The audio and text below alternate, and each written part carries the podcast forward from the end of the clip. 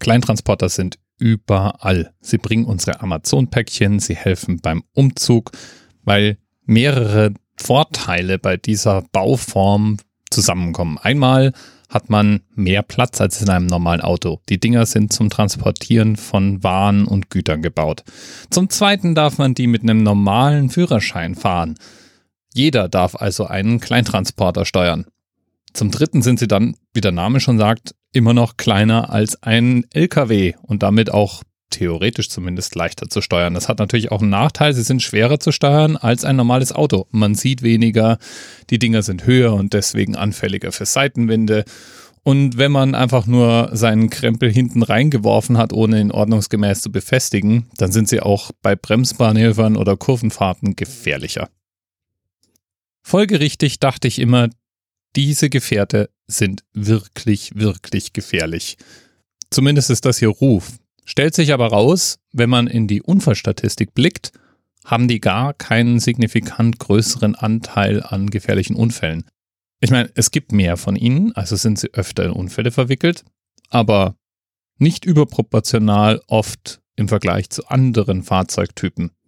Da geht es also dahin, ein Urban Myth, dem ich bisher angehangen bin. Außerdem habe ich heute gelernt, dass es den Van of the Year Award gibt. Jedes Jahr werden also Kleintransporter ausgezeichnet. Und nicht nur den, es gibt auch noch den International Van of the Year. Dann gibt es noch den Truck of the Year. Ach, man kann wahrscheinlich irgendwie alles prämieren. Ich hätte ja gar nicht geglaubt, dass es genügend Modelle zur Auswahl gibt, aber anscheinend haben alle großen Hersteller mindestens einen Kleintransporter im Programm, manche haben sogar mehrere.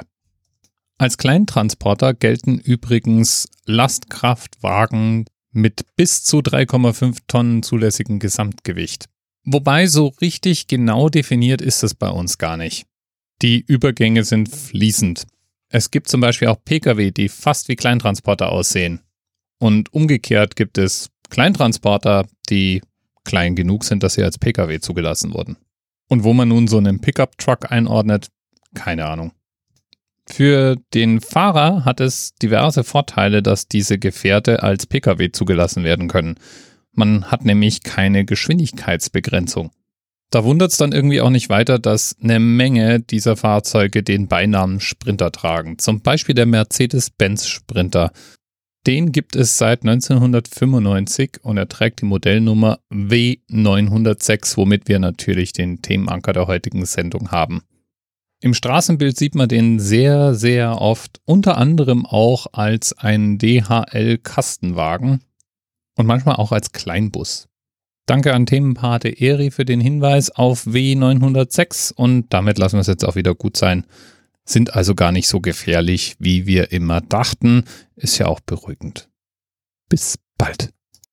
TMRS 10, 9, 8. The experience of 47 individual medical officers. Was hier über die Geheimzahl der Illuminaten steht.